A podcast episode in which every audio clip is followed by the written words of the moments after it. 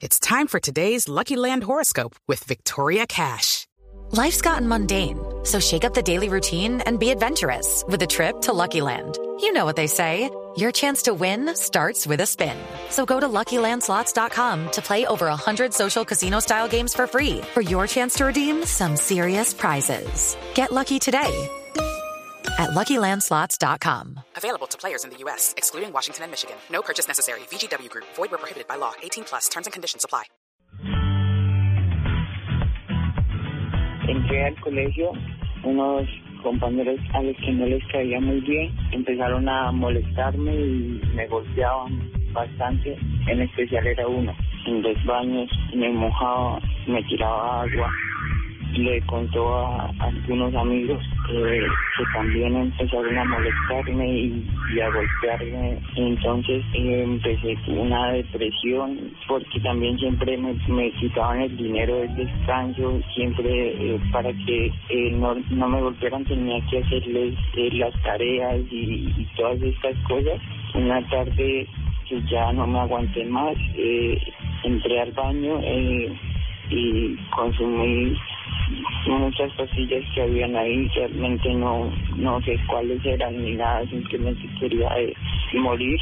Me, me han ayudado bastante la fundación y algunas personas, entonces pues ya estoy un poco mejor, ya no, como ya no estoy en el mismo colegio y eso, entonces pues ya no tengo que comprármelos ni nada de ya estoy algo mejor. ¿Qué tal? Bienvenidos. Doloroso pero cierto. Esto está pasando en los colegios de nuestro país.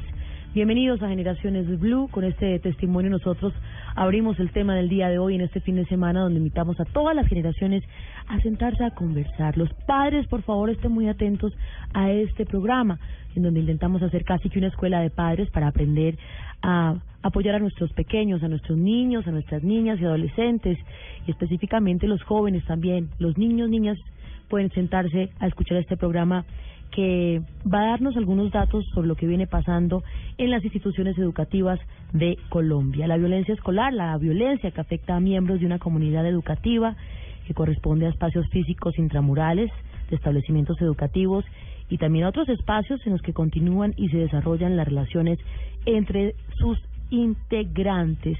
Tenemos algunas cifras aquí para presentar el tema. La Fundación Amigos Unidos, que trabaja en la investigación, en el apoyo a los padres y a los jóvenes niños y niñas que sufren matoneo, nos cuenta que más del 45% de los colegios públicos en Colombia están bajo el dominio de las pandillas y grupos delincuenciales. Esto que genera violencia escolar, inseguridad. Por ejemplo, en el Departamento del Atlántico se registran a diario situaciones preocupantes de violencia escolar. Barranquilla y Soledad en este departamento tienen como principales datos de ciudades con mayor número de casos en Costa Caribe de matoneo. Seis de cada diez docentes de colegios públicos han sufrido de bullying por alguno de sus estudiantes. No solamente son hacia los escolares, sino también hacia quienes dan las clases, los docentes. Tres de esos seis docentes han sufrido de bullying generalizado por todos los estudiantes del aula de clases. El estrés ha llevado a muchos docentes a recurrir a consultas por salud mental. Hay una campaña muy bella que apoyamos también aquí, Stop Bullying Colombia, de febrero a marzo del año 2015, que básicamente abordó el tema de acoso escolar. Ellos están con nosotros en compañía, como siempre, del Instituto Colombiano de Bienestar Familiar, quien se encarga del tema de niñez y adolescencia, infancia, niñez y adolescencia en Colombia. Y lo hacemos en este programa de responsabilidad social con Blue Radio, donde queremos que ustedes aprendan a ser padres y ustedes también a ser hijos que los abuelos y todas las generaciones que tenemos en casa se sienten a conversar con nosotros. Muy bien, presento a nuestros invitados el día de hoy. Está Juan Camilo Aljuri Pimiento, él trabaja a la mano del Instituto Colombiano de Bienestar Familiar en temas de violencia escolar y delincuencia juvenil. Bienvenido. Muy buenos días, Mabel, muchas gracias. Qué bueno que esté con nosotros. Y Ricardo Ruidíaz, director de la Fundación Amigos Unidos, es experto en violencia escolar, también analista de delitos contra menores y delincuencia juvenil. Bienvenido. Muchas gracias, eh, Mabel, Juan Camilo, gracias por la invitación. Bueno, hoy hablamos de un tema que eh, uno podría decir es reciente o es nuevo si se caracteriza Cuando nosotros, quizá ustedes también papás o quienes nos escuchen están un poco mayores, estábamos en las instituciones educativas, pues uno molestaba a sus compañeros, eh, los apodos estaban allí, pero de un tiempo para acá empezamos a darnos cuenta que esto era realmente serio, que estamos hablando de bullying, que estamos hablando de matoneo, que lleva a niños, como el testimonio que escuchábamos, a instancias de suicidarse, a docentes con estrés mental. ¿Qué es la violencia escolar? Juan Camilo, ¿cómo la tipificamos? A ver, Mabel, la violencia escolar es un grupo de acciones que ocurren dentro de la escuela. Eh, ocurren en distintas dimensiones. Están desde las más sencillas, que son, por ejemplo, casos que, que resolvemos mal entre pares, en los que nos portamos mal y simplemente actuamos de la forma que no debemos, hasta agresiones, agresiones que cada vez son más fuertes, agresiones físicas, agresiones gestuales, cibernéticas. Cuando esas eh, agresiones se vuelven constantes en el tiempo, ya podemos empezar a hablar de intimidación escolar o de bullying. Es cuando eh, no solamente un, un estudiante le da un golpe a otro, sino que constantemente lo está amenazando, lo está golpeando, está asediándolo. En ese momento hablamos de intimidación. Y otro tipo de violencia, por supuesto, que sabemos que ocurre también en los colegios, son, pues, digamos, los delitos o los crímenes que atentan contra los derechos, eh, pues, de nuestros estudiantes. ¿El bullying es un delito hoy en Colombia? No es un delito como tal, es una conducta digamos que está tipificada bajo una ley y sobre la cual se pueden hacer, se pueden tomar ciertas medidas que pueden llevar incluso a un sistema eh, de responsabilidad penal de adolescentes. Pero no estamos hablando todavía de un delito. Pero la intimidación puede llegar a convertirse en un delito. ¿Qué quiere decir esto? Un día yo puedo darte un golpe, pero si esto se convierte en una constante que termina, por ejemplo, en un homicidio, ahí ya hablamos del delito puede llegar a ser tipificado como eso, pero de entrada no lo es. Es simplemente una conducta violenta que por supuesto reprochamos y sobre la cual desde el ICBF y la Dirección de Niños y Adolescencia queremos promover eh, pues una prevención. Por eso usted está hoy aquí, que nos dé esas herramientas. Gracias, Juan Camilo. Bueno, Ricardo, eh, uno tenía compañeros en el colegio que eh, le decía entonces la gomela, el gafufo, el gordito, el negrito, el blanquito, el monito, el paisa. Y eso pasaba de niñez a adolescencia, incluso con los apodos, ayudaba a algunos a relacionarse. A muchos niños les incomodaba, pero no en las dimensiones que estamos evidenciando el día de hoy. ¿Era antes distinto o ahora estamos más serios en el tema? Yo pienso que ahora estamos más serios en el tema. Pienso que, lo estamos cogiendo como con más responsabilidad de los padres de familia. Se están dando cuenta de lo serio que es y de lo importante que es mm, prestarle atención a, a, los hijos, a los niños, a las niñas, a los adolescentes. Pienso que los, eh, los colegios, los docentes, eh, eh, ya cogieron, eh, digámoslo así, seriedad eh, para poder abordar esta temática aunque todavía hay deficiencias, aunque todavía hay algunas falencias para la, la atención, la prevención, la intervención en este tipo de casos, pero pues ya mm, digamos que estamos sensibilizando con respecto a esto. Y en cuanto a las autoridades eh, nacionales, eh, y encargadas de la protección de los niños, niñas y adolescentes también se han dado la tarea de ponerle más atención y eso es lo importante. ¿Dónde está el límite? ¿Cómo identifico yo, y esta pregunta es para los dos, pueden participar y contarnos, ¿Cómo identifico yo que estoy siendo matoneado? Los niños en muy pocas oportunidades cuentan porque se avergüenzan y tienen miedo lo que está pasando en el colegio. Empecemos por el lado de los padres. Las primeras señales de alarma.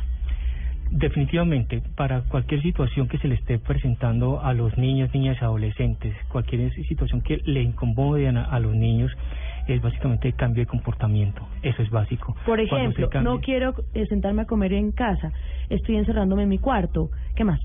Eh, ausencia del sueño. A veces los chicos no duermen pensando en el siguiente día, qué me esperará, voy a llegar al colegio, me van a recibir con un golpe, con un insulto. Eh, antes eran chicos o chicas que se la pasaban en sus redes sociales, ahora le tienen miedo al computador, ahora eh, quieren dejarlo, no quieren entrar al computador porque saben que pueden encontrar una agresión ahí, una frase injuriosa, una imagen o un video editado.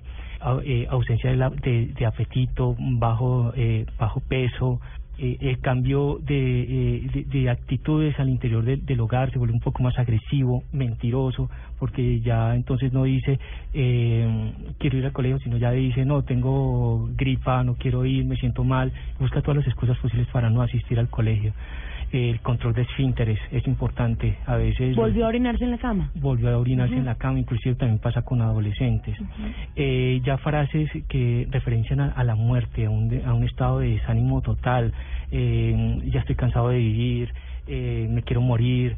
eh, todo el mundo me odia, eh, nadie me quiere, eh, todo, todo esto hay que ponerle mucha atención porque eh, puede ser una, una conducta suicida. Juan Camilo, pero uno cómo identifica como padre de familia y en estas realidades sociales de nuestras de nuestras eh, nuestro país, papá no está, mamá no está, eh, poco contacto a veces con nuestros hijos, mi hijo sí está como extraño, pero no, eso es la adolescencia, eso debe ser que está empezando la adolescencia. Claro, parecería como si fuera normal, como son conductas, eh, digamos que son tradicionales de los adolescentes. Eso no es del todo cierto.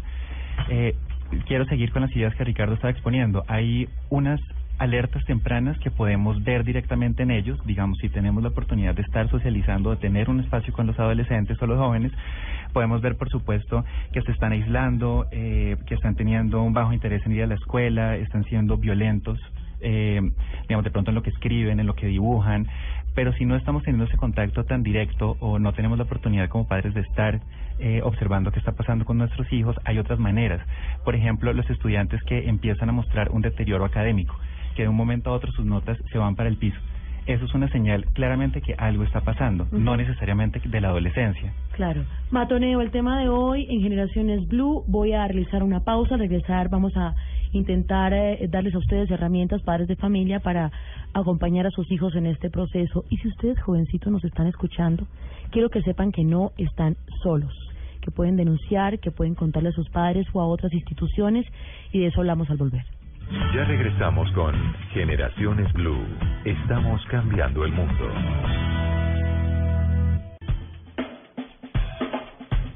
ellos están en un colegio privado, les toca el colegio distrital. De repente eh, los muchachos comenzaron a tener cambio de actitud me di cuenta que, que eran víctimas de acosos y de burlas dentro del colegio por tener una nariz grande, por pensar diferente, por no unirse a los diferentes grupos que se encontraban dentro del salón de clase. Uno de mis hijos fue atacado. Lo que hizo mi otro hijo fue entrar a defenderlos y lo atacaron lo que yo hice fue acudir directamente al colegio, ya que el colegio tenía conocimiento, sabía que existía eh, ese tipo de matoneo dentro de, dentro de la institución. Y hubo otro episodio ya en noviembre más grave, donde llevó lesiones con armas cortopunzantes. Rito no me quería cambiar de colegio, no me los quería cambiar, que tocaba hacerle seguimiento y yo con el temor de dejarlos ahí. Inicialmente ellos entraron en depresión, se, se volvieron muy agresivos y con una, un vocabulario que no era natural de ellos. Eh, empezó uno de mis hijos, el menor, a agredirse y a, a, como a rasguñarse los brazos, como a llorar, que estaba aburrido, que estaba cansado, que no quería volver a estudiar, que no quería hacer nada en la vida, que le estudiaron una porquería, que los compañeros, que ellos no querían volver a estudiar. En algún momento trataron de suicidar. Ellos no me decían absolutamente nada, pese a que yo les preguntaba y yo les decía que porque estaban así. Uno de ellos perdió el año. La rehabilitación después de todo, de todo lo que ha sucedido, para mí ha sido muy fuerte, para ellos también, y lo que siento es que es como si se hubiera quebrado una parte de mi vida. Uy, como si se hubiese quebrado una parte de mi vida. Y es tal cual, porque papás que no alcanzan a identificar estos mensajes de alerta de sus hijos, pues las consecuencias en algunas oportunidades son realmente nefastas. No queremos ser alarmistas, pero tenemos casos en nuestro país ya que han pasado a estrados judiciales, Yadira Perdomo, recuerden ustedes esta niña que era víctima de acoso frecuentemente y en una oportunidad le dicen, pasa esa cartuchera que está allá, se sube, le corren el asiento y eh, pues pierde el movimiento de sus piernas, una lesión en su columna, eso en lo máximo, pero en el día a día de nuestros niños, niñas y adolescentes, ustedes no se cansan a imaginar el dolor que les puede causar esta situación. Bueno, muy bien, estamos hablando de las señales de alarma, pero yo sí quisiera preguntarles a nuestros expertos por qué pasa esto. ¿Por qué tanta rabia en nuestros niños? ¿Por qué un niño decide atacar a otro y montársela, literalmente, a otro? ¿Cuál de nuestros expertos quiere hablar? A ver, Juan Camilo. Hay, hay, muchas, hay muchos intentos de explicación, creo que ninguno es totalmente contundente, pero hay uno que a mí me parece particularmente interesante y es el tema de la frustración académica y la frustración en general que manejan los estudiantes. Muchas veces no saben qué hacer con esa frustración y terminan representándola o haciendo o cometiendo eh, actos que son agresivos. Esa puede ser una de miles de explicaciones. Hay otras explicaciones, por supuesto, que nos dicen que somos una cultura violenta. Eh, a veces hay que creer un poco en eso, eso no es de todo definitivo porque, digamos, muchos de nosotros hemos o provenimos de regiones del país que son esencialmente violentas o que tienen una historia violenta y no continuamos con ese tipo de expresiones. Entonces, lo que les digo, hay muchas, muchas, eh, muchos análisis al respecto, pero ninguno es del todo definitivo. Bueno, pero a ver, eh, Ricardo, un niño que es violentado, que es atacado, que es golpeado en su casa, ¿puede ser un matoneador? Definitivamente sí. Los chicos tratan de replicar la conducta y la mejor manera de replicarla es eh, al interior de, de, de sus establecimientos educativos, tratar de dominar a otros, de, de descargar esa frustración que ellos tienen eh, hacia otros compañeros de clase, poder buscar un espacio también eh, de reconocimiento y lo hacen de una forma negativa y es abusando de otros chicos o chicas. Casi siempre como de dominación, el más débil, el que lo ve, o yo me siento más fuerte y voy a... Pero es una falsa dominación, Ajá. o sea, no hay que darle tanta, tanta digamos, ensalzar tanto al, agresor. El agresor también es una víctima, ¿sí? Eh, yo un poco, en contrario un poco de lo que dice el doctor eh, Juan Camilo, yo pienso que también eh, tenemos una historia y un pasado violento en nuestro país. Eso hace mella, hace, hace es, es, digamos, afecta eh, a, a todos a, nuestros chicos, a todos nuestros adolescentes. Pero también hay algo muy importante. Cuando la madre gestante es maltratada al interior del hogar por su compañero o su esposo, eh, casi siempre hay una explicación a nivel científico muy breve. Eh, todos tenemos un, eh, un, un órgano en el cerebro que es la amígdala cerebral, genera eh, eh, alguna sustancia de, eh, de adrenalina y cosas así. Cuando hay ese tipo de agresión, la madre comienza a segregar eh, esa sustancia hacia el feto y esa sustancia va con una, eh, digamos, con un mensaje de violencia, de agresión, de, de miedo, de espanto y se transmite al, al feto. De hecho, ya viene condicionado para ese tipo de violencia. Yo creo que todas estas son explicaciones sobre una posibilidad, pero de nuevo, yo eh, que- quiero, y digamos, creo que es parte del mensaje del ICF, que seamos como un poquito conscientes de que nada de eso es definitivo. Si no, no tendríamos un montón también de estudiantes, eh, niños y niñas, que son capaces de frenar esos ciclos de violencia, que también, que son capaces de no replicarlo. Eh, lo importante es cómo aprovechamos también estos estudiantes que están siendo capaces de no seguir la conducta violenta, de romper ese ciclo y de hacer algo al respecto. Aprovechémoslos también a ellos. Sí, total, totalmente nosotros, inclusive en nuestros programas de, de, de intervención con comunidades ju- eh, juveniles, eh, prácticamente ponemos en práctica esto. ¿Cómo, es- Ricardo? A ver, a ver, ¿cómo lo hacen? Ustedes tienen una fundación, la fundación Funda Amigos Unidos. ¿Cómo llegan los niños, los jóvenes, los papás a su fundación? Casi siempre ustedes están como en, el, en la línea de colegios públicos. Eh, no, nosotros estamos en, en la línea de colegios públicos y colegios privados. Oh, está Eh, bien. No podemos hacer como que esa eh, esa discriminación, separar esto, porque la, el, el bullying, el matoneo está en todos los No es de colegios. clases sociales, No es de clases ni de sociales, realidades no, económicas, No, definitivamente no. Hay que pena- una, un pequeño paréntesis que me parece prudente hacer y es, eh, claro, eh, casi siempre también eh, se dieron unos análisis en Colombia y a nivel mundo que relacionaban la estratificación social con la violencia. ¿Qué quiere decir esto? Mientras más pobre, más violencia. Y lo que hemos visto y lo que por supuesto ha visto Ricardo con su fundación y otras personas es que está, esto no está relacionado. Esto pasa en todas las clases sociales, en todos los estratos, en todo tipo de colegios. Nos pasa a todos, papás, jóvenes, niños y niñas, nos pasa absolutamente a todos. Entonces, ¿cómo llegan estos niños hasta la fundación? ¿Ustedes nosotros, qué hacen? nosotros tenemos redes sociales, eh, tenemos correo electrónico, tenemos una línea eh, celular 24 horas con WhatsApp y eh, los, lo- los jóvenes, los niños, las niñas, adolescentes víctimas se comunican con nosotros, nosotros ofrecemos una asesoría.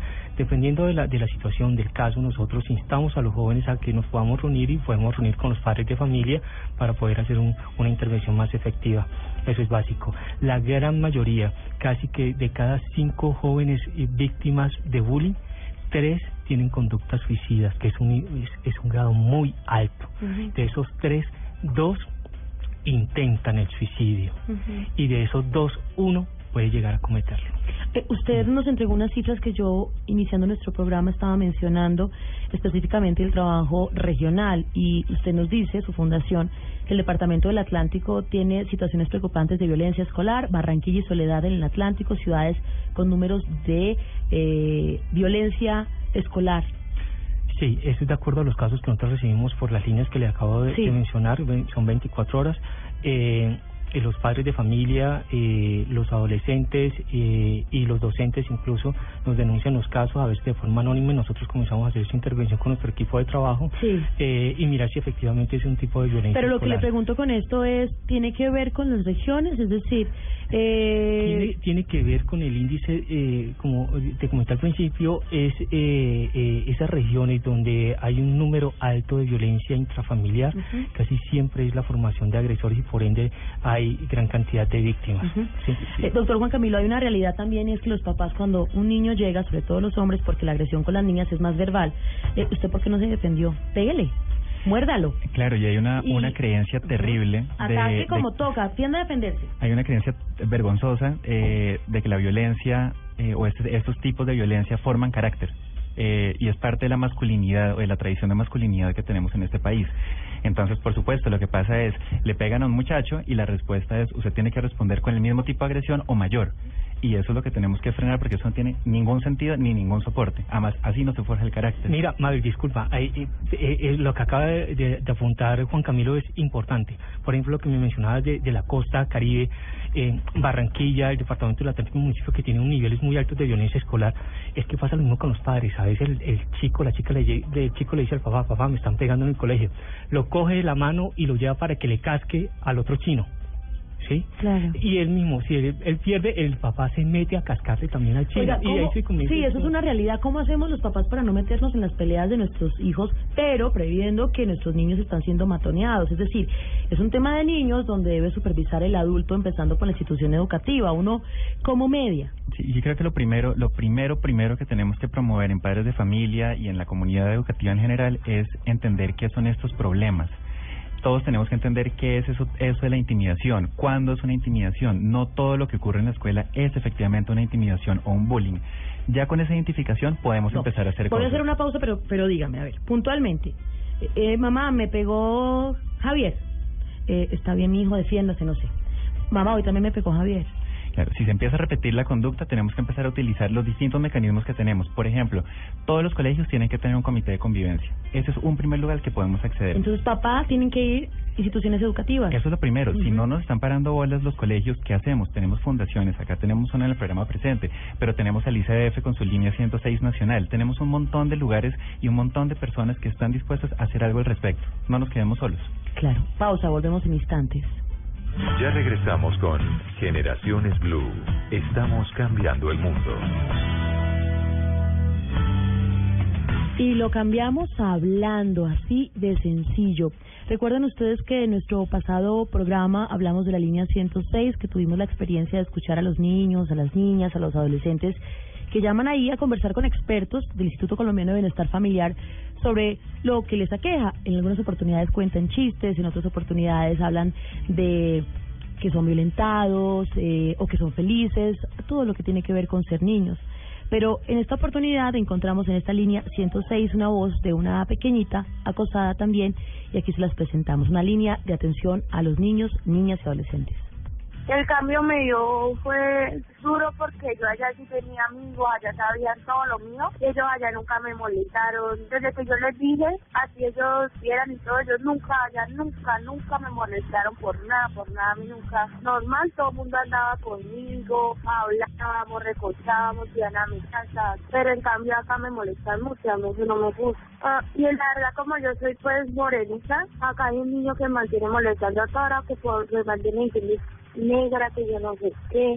Es que me dice, uy, esta negra, que huele feo, que yo no sé qué, me mantiene así. Pues me molestan por lo de la enfermedad mía, ellas me mantienen molestando. Yo acá tengo una amiga que ya sabe que yo me estoy tomando unas para pañalera, me dice, uy, qué asco no usar pañal así de grande. La realidad de nuestros niños allí en el colegio, hay una frase que utilizamos mucho y es los niños son muy crueles. Recuerden ustedes su infancia, lo vivimos, fuimos quizá niños crueles. Y hoy nuestros pequeños también se están enfrentando a esta realidad en medio de pues una sociedad que ha estado directamente relacionada con temas o casos de, eh, con casos de violencia. Y más allá de eso con un mundo que se ha transformado, realidades económicas de mamá que ya no está en la casa, papá que tiene que salir, cuidadores que están con nuestros hijos, hay que enfrentarlo, papás. Bueno, yo yo quiero preguntarles por lo que hacen también los papás, los excesos, y es eh, pues uno siempre tiene unas características y es la gente y los niños empiezan a relacionarse así en el mundo. Entonces el gordito, el nerd, el canzón, el de atrás, el, eh, eh, pues eso es normal. Ese es el límite normal. Algunos papás exageran y dicen, me la está acosando y sacan inmediatamente los niños del colegio. ¿Eso qué, qué significa para un niño que está en proceso también de crecimiento? Bien, primero, eh, no siempre el eh, sacar al niño del colegio es una solución. Ante todo, debemos darle las herramientas al niño, los padres tienen que dialogar. Es que hay una ruptura del, del diálogo al interior de las familias y hay una ruptura del diálogo eh, al interior de los colegios. Entonces, es comenzar a, a, a, a formar en el diálogo y comenzar a formar en el respeto. Entonces hay que dar esa- esas herramientas a los chicos y a las chicas para que para que puedan asumir es- esta responsabilidad. Ya cuando la agresión es muy fuerte, es reiterada y hay una agresión física que deja lesiones, deja secuelas, entonces ahí se podría pensar en un retiro, pero eh, eh, ante todo es tratar de que se concilie, haya diálogo entre el agresor y la víctima para que mm, se pueda tener un, un ambiente seguro. Totalmente, con, eh, totalmente de acuerdo con Ricardo. Yo creo que los colegios tienen que ser, o desde el ICBF, creemos que los colegios tienen que ser un espacio de mediación, un espacio que facilite que los estudiantes se entiendan y esto y paren esos esos ciclos de violencia. Algo que es muy importante es que estamos quitándole la responsabilidad a los colegios, la responsabilidad que ellos tienen. Ellos también por la ley 1620 y por el decreto 1965 tienen una serie de responsabilidades que tienen que cumplir, tienen que tener sus comités de convivencia, tienen que reportarle a las secretarías de educación, tienen que hacer una cantidad de cosas, entonces aprovechemos y hagamos responsables a los colegios en los que tenemos a nuestros niños. Y si no me paran bolas, Si no me paran bolas, entonces tenemos otro montón de instituciones que sí nos van a parar bolas. por ejemplo. Por ejemplo, acto inmediato, donde un colegio no me está respondiendo, hablo con la Secretaría de Educación y le copio al Ministerio de Educación. Donde eso tampoco pase, entonces me acerco al ICBF. Pero Uno debe documentar los casos de matoneo en sus hijos, por ejemplo, el niño me llegó mordido, el niño tal cosa, uno debe hacerlo. yo creo que es lo más prudente. Si estamos viendo que la conducta violenta se está repitiendo y que efectivamente nuestro niño o niña está siendo intimidado, deberíamos tener, digamos, las, las pruebas de cierta manera, al menos saber el testimonio del niño o de la niña para saber qué es lo que está pasando. De nuevo, es muy importante saber qué es exactamente lo que sucede. No es lo mismo un golpe aislado a que esté sucediendo constantemente. Si ya está pasando algo más grave, digamos, si una mordida, una, una, una mutilación, algo que está pasando sobre el cuerpo del niño, tenemos que fotografiarlo, podemos ir a medicina legal, podemos hacer distintas cosas, pero no dejar que esto pase desapercibido. Quiero- No- Nosotros, disculpa, nosotros eh, en nuestra organización siempre damos ese consejo a los mismos chicos, a las chicas y a los padres de familia. Tomen pruebas, tomen evidencias, grabaciones, enseñen a su hijo a manejar. Si tienen el celular, enseñen a manejar para grabarlo y todo, toda esta situación. Yo te comento una cosa, vamos a lanzar próximamente una aplicación para teléfonos eh, móviles y tablets y que se llama Stop Bullying Colombia y esa aplicación va a tener georreferenciación y va a tener un botón de alerta. Ese el joven cuando se sienta o la chica cuando se sienta eh, intimidado agredido que va a ser víctima de una lesión lo prima y enseguidamente por georreferenciación lo podemos localizar. ¿Y ustedes qué harían allí? Nosotros comunicarnos con las autoridades y, y automáticamente el teléfono se le, se le activa la, gra- la grabadora o, o el video para que le podamos saber qué está sucediendo y tener pruebas. Ricardo, ¿y eso no es excesivo? Eh, no es excesivo. Todo lo que podamos hacer nosotros por los niños, así suene excesivo, es, es beneficioso. Además porque le da una seguridad y una sensación de seguridad de que los estamos acompañando en ese momento. Sí, hay un papá que me escribe aquí a través de redes sociales y es, pues los estamos también haciendo unos flojos. Porque un niño que se le burlan por las gafas, pues si tiene gafas, tiene que enfrentarlo, mijito. O la niña porque tiene la cadera muy grande, o porque sus piernas son muy largas, o porque es muy delgada. Eh, ¿Cómo también los ayudamos a que enfrenten la vida? Porque el mundo real es de gente también difícil. Por supuesto, nosotros tenemos que, digamos, toda la comunidad educativa en general, los padres de familia, los docentes, los rectores, eh, todos los que tenemos contacto con niños y con niñas, tenemos que, que enseñarles a que se recuperen y se ajusten de los problemas y de las recaídas que tienen. No se trata que, digamos, si, si yo tengo un problema, entonces voy a llamar a todas las instituciones, voy a hacer, digamos, un papeleo gigante. También tenemos que hablar, tenemos que ver cómo somos capaces de superar las angustias cotidianas, pero hay una diferencia muy grande entre una angustia cotidiana, entre una pequeña burla y ya un caso de intimidación. Y eso es lo que tiene que ser importante. Michi, que tenemos que ser capaces de reconocer como padres de familia y también como estudiantes. Una cosa es que algún día se burlen de mí, otra cosa es que efectivamente lleven seis meses amedrentándome y atemorizándome. Entonces, si ya estamos en otro en otro tipo de casos, si estamos claramente frente a una intimidación, sí tenemos que hacer algo al respecto. Oigan, ¿cómo entra a jugar aquí en todo esto eh, el tema de redes sociales? Es importantísimo. Creo que Ricardo Ricardo tiene una experiencia, digamos, amplia amplia en el tema, pero por supuesto hay que reconocer que hay un tipo de intimidación que es cibernética. ¿Cómo es eso? ¿Cómo funciona? Porque bueno. también yo aquí identifico mi matoneador, pero cuando son perfiles Inexistentes Primero quiero decirte que estamos trabajando muy de la mano con el Instituto Colombiano de Bienestar Familiar, con el doctor Juan Camilo. Hemos hecho una muy buena conexión y un equipo de trabajo y ya eh, vamos a comenzar a, a- a trabajar todos estos casos de ciberbullying y de violencia escolar. Con el ciberbullying dice que es eh, el ciberbullying afecta más que el bullying tradicional. ¿Por qué? Eh, y es una campaña que tenemos vamos a lanzar con Facebook. Si ah, tenemos un me gusta, ¿por qué no tener un no me gusta? Entonces eh, esas esas publicaciones injuriosas, calumniosas, eh, videos editados que afectan a la víctima, eh, ¿por qué darle me gusta? ¿Por qué también no darle el no me gusta para que la víctima eh, se sienta un poco respaldada? A veces eh, cada, cada me gusta que le den a una frase de esa, es, y disculpe que se lo diga así, pero es una puñalada certera al corazón de la víctima. Entonces son 20, 30, 40, 50 me gusta de todo un colegio. ¿Sí? Hacia esta, Por ejemplo, de una víctima. fotografía que le hicieron un montaje. Tuvimos un caso aquí en este programa de una niña que le hicieron un montaje y, y pusieron a rodar una fotografía que no era ella, pero todo el colegio se dio cuenta. Y los 300 mil me gusta. afecta muchísimo porque entonces la víctima y el niño y la niña son muy susceptibles y se van a sentir que toda esta cantidad de personas me odian, me está odiando, entonces ¿qué voy a hacer? ¿A dónde voy a coger si todo el mundo me está odiando? Entonces ahí es donde comienza a, a, a meterse pues, en, en, en, un, en un limbo y ahí vienen las conductas suicidas. Ya en este momento hay herramientas para, para evitar ese tipo de, de, de temas o para frenarlos, digamos, con la misma plataforma de Facebook, eh, por la protección de la identidad de las personas, sobre todo si son menores de edad, si, se- si se está injuriando a la persona, se está diciendo algo que no es o se está haciendo un montaje que no es, se puede reportar a Facebook para que ellos bajen esta fotografía. No es lo más efectivo y por eso hay que hacer más. No es lo más efectivo, No es lo más Sí, efectivo. justo funciona de porque una. ya hemos eh, ya hemos intentado inclusive con Sí, sí, con sí. fotografías de desnudez de niños y, y hemos tratado de, de reportarlo, de reportarlo y bueno, alcanza yo no sé cuántas reproducciones un video de niño desnudo y cosas así por ese estilo Pero el y, y se es que- demora hasta dos, tres, cuatro días para que puedan Claro, bajar. por la cantidad, por la cantidad de, de, digamos, de reportes que ellos tienen, pero pues hay que saber que si hay un tema de, digamos, de un desnudo de un menor de edad, por supuesto que lo tienen que bajar.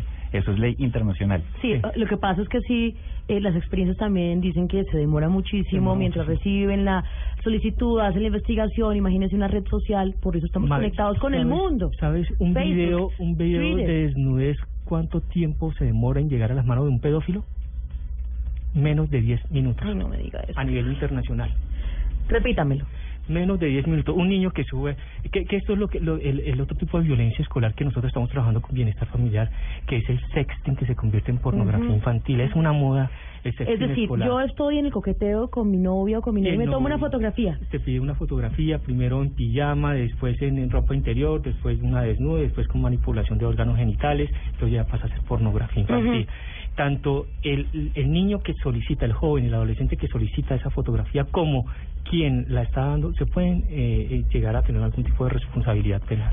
Debo Entonces, hacer de nuevo un corte y antes de él quiero preguntarles, un niño que ha sufrido matoneo, ¿qué tipo de adulto será? Juan Camilo.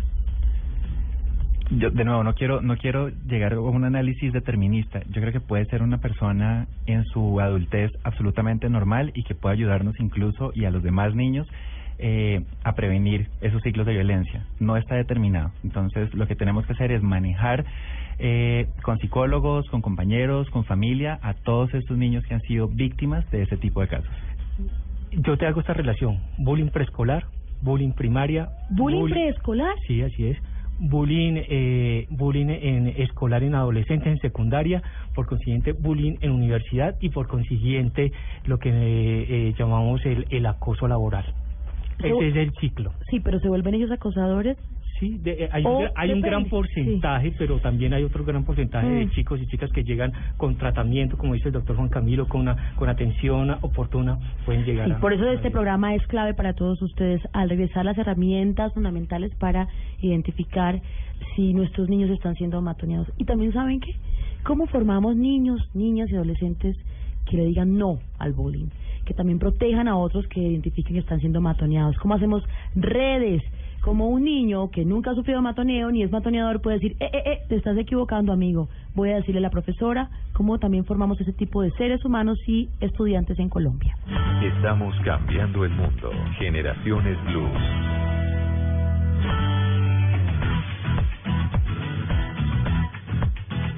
Me molestaban porque no andaba con pandillas. No podía andar uno solo porque lo molestaban, no tenía que andar con un grupo para que no lo pudieran molestar a uno. Entonces uno lo rechazaban, no podía estar bien. O sea, y eso son puras bandas. Entonces yo me tuve que incluir a una, pues le quitábamos que la, el bolso, se lo jalábamos, le quitábamos la plata, no le podían decir nada al profesor porque lo cascábamos afuera, porque sí, porque también eran feos. Por ejemplo, no le pego a esa persona, no le jalo el bolso, no le quito la plata, ellos me lo hacen a mí. No quiero hacerle más bullying a las demás personas porque así como yo lo sentí, ellos también lo sienten y es feo pasar por eso.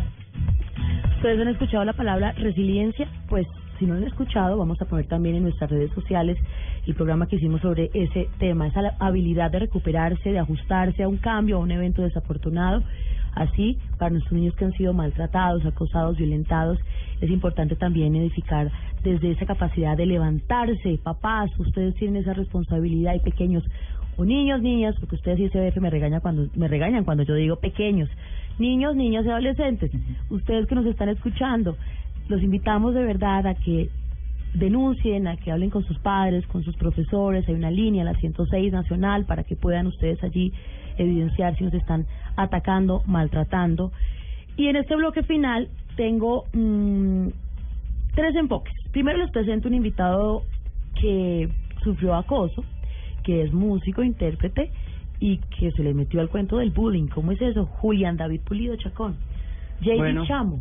JD Chamo, sí. Bueno, muchas gracias por la invitación ante todo. Eh, bueno, eh, nos interesamos mucho en esta iniciativa de llegar a los colegios con una puerta para los jóvenes al arte, al deporte, a la música, eh, al canto, para que dejen así esta violencia eh, escolar. Claro, pero usted fue víctima de acoso. En grado noveno, en grado noveno tuve ciertos problemas, eh, un tiempo no quería ir a estudiar, eh, los apodos, el famoso calvazo que se utiliza mucho. ¿Qué es eso? El calvazo, no, no lo conocen. ¿no? Eh, ¿Coscorrón? en la No. nuca. Ay, ay, ay. Claro, pero eso era frecuente. Claro, era casi todos los días. Los más grandes, los más grandes del salón eh, llegaban y pues obviamente yo era pe- más Más pequeño. más pequeño. Y la canción que nos va a presentar nace ¿por qué o para qué?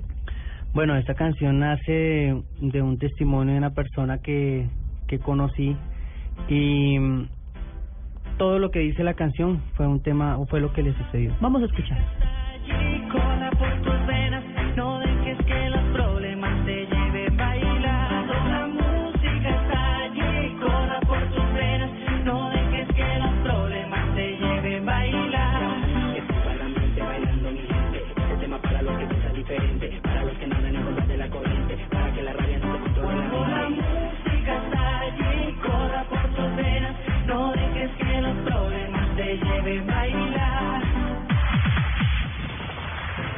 Llegaba a su casa nadie le hablaba y el amor que le faltaba lo abrumaba, guardando en silencio el rencor así creció, hasta que un día contra una vida inocente explotó. La música está allí, corra por tus venas, no dejes que los problemas te lleven a bailar. Cuando la ¿Y qué más dice la canción?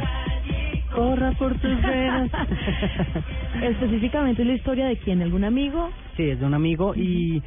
Eh, no, de una amiga, perdón. sí, De una amiga que sufrió de bullying en su colegio, tuvo que retirarse, pero anteriormente ha tenido muchos problemas. Porque a pesar de que sufrió de bullying ella, la mamá no pudo hacer nada porque también empezó a sufrir de amenazas y de bullying por parte de las pandillas o de los muchachos que esperaban afuera, amigos de los alumnos de ese colegio. Entonces las dos estaban como amarradas, no no se podía hacer nada, tuvieron las dos que retirarse de ese colegio y Sí. ir a otro.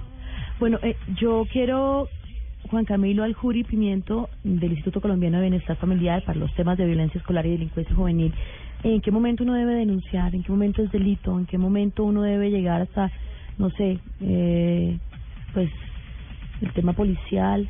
Lo primero es establecer una comunicación, una comunicación que sea sólida para que sepamos exactamente qué es lo que está pasando. Entonces, si nosotros estamos efectivamente hablando con nuestros niños y nuestras niñas, con nuestros hijos, con nuestros alumnos, y podemos ver que efectivamente se está dando una intimidación, ahí podemos empezar a activar las distintas rutas que existen.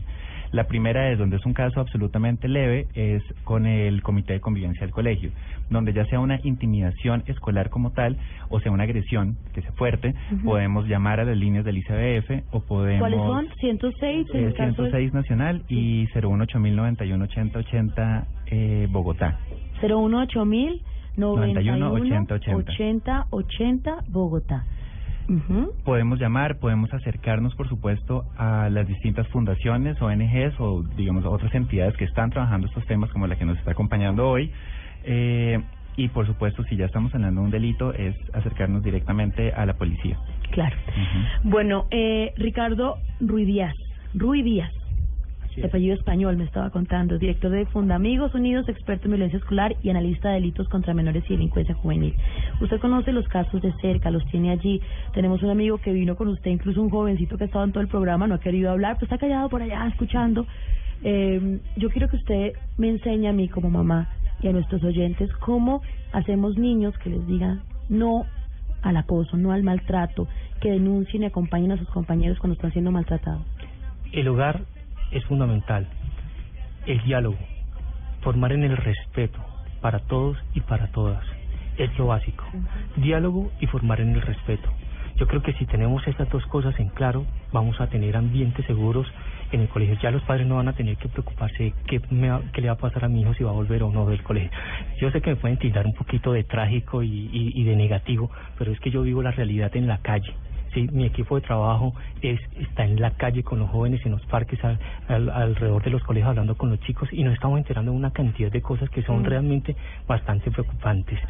Sí, Bienestar Familiar está haciendo una excelente labor y ya estamos coordinando con ellos nuestra labor porque tampoco como fundación podemos simplemente tener- desarticularnos y no y, y no poder llegar más allá donde deberíamos llegar. Eh, y entonces es, es básico. Pero gracias por mostrarnos también esa realidad a la que Mm. somos tan ajenos son muchos adultos y son nuestros niños, niñas y adolescentes que están allí en el día a día siendo atacados. Y nos acaba de decir también Julián David, pues a veces no solamente es entre los muros del colegio, cuando salen continúa el acoso, continúan los señalamientos, los ataques, bueno. El acoso sigue inclusive después de que llegue a la casa, después de que esté en, el cuarto del niño a través de las redes sociales. Es importante. ¿Alguna última conclusión? Sí, creo que quisiera complementar un poco eh, las, las estrategias que está diciendo Ricardo. Hay, hay, hay, por supuesto, otras cosas que desde el instituto creemos que son importantes promover y formar eh, a los estudiantes en ellas. Por ejemplo, eh, que a ellos se les, se les se les enseñe sobre el respeto, la valoración, la comprensión de todas las diferencias. No solamente algunos tipos de diferencias, sino que reconozcan y respeten y valoren todas las diferencias que nos hacen a todos nosotros.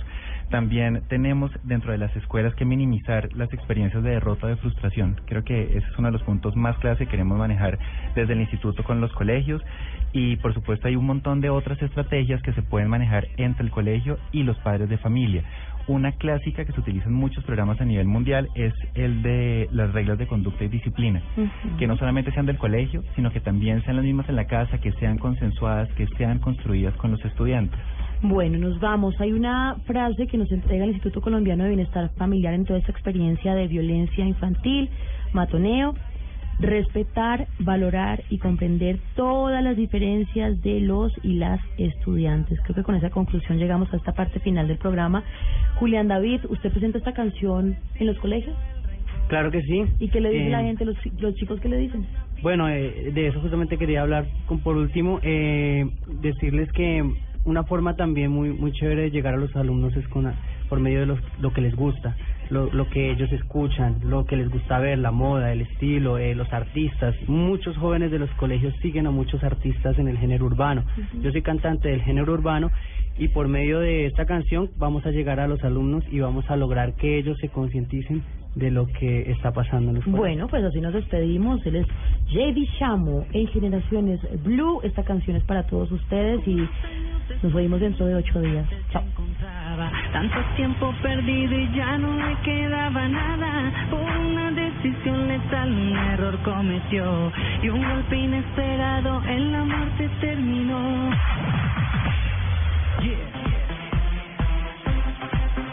Electro Latino. Chidi Chamo. Cucu Records.